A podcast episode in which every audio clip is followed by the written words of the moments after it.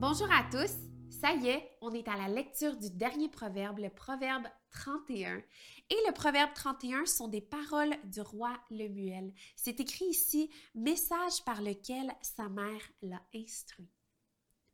Que te dirai-je, mon fils? Que te dirai-je, fils de mon ventre?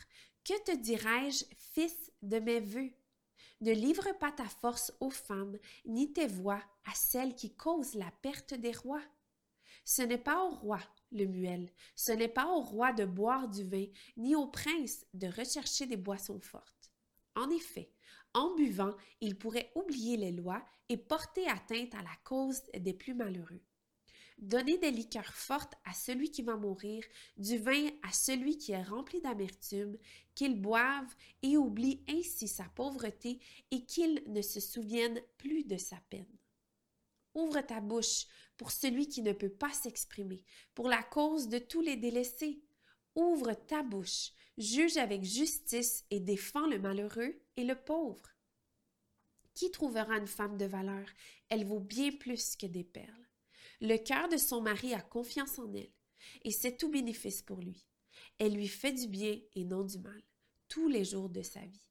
Elle se procure de la laine et du lin et travaille d'une main joyeuse. Pareil à un navire marchand, elle rapporte ses provisions de loin.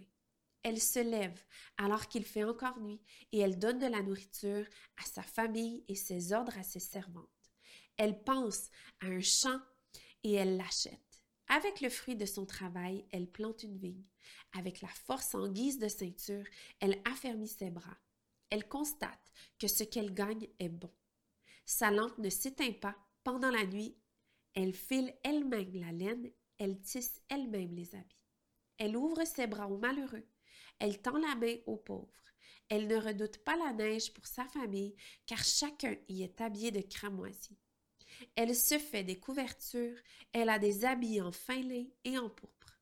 Son mari est reconnu aux portes de la ville lorsqu'il siège avec les anciens du pays. Elle fait des chemises et les vend, et elle livre des ceintures aux marchands. La force et l'honneur, voilà ce qui l'habille. Elle rit en pensant à l'avenir. Elle ouvre la bouche avec sagesse et un enseignement plein de bonté est sur sa langue. Elle veille à la bonne marche de sa maison. Elle ne mange pas le pain de ses louanges. Bien des femmes font preuve de valeur, mais toi, tu leur es à toute supérieure. La grâce est trompeuse et la beauté est illusoire. C'est de la femme qui craint l'Éternel qu'on chantera les louanges. Donnez-lui du fruit de son travail et qu'aux portes de la ville, ses œuvres fassent son éloge. Voilà, c'était tout pour la lecture du Proverbe 31 et pour la lecture de tous les proverbes. C'est ce qui conclut notre année et aussi notre temps ensemble pour un chapitre à la fois pour l'année 2021. J'ai bien hâte de vous retrouver en 2022. Je vous souhaite Joyeuses fêtes à tous et merci d'avoir suivi cette aventure avec.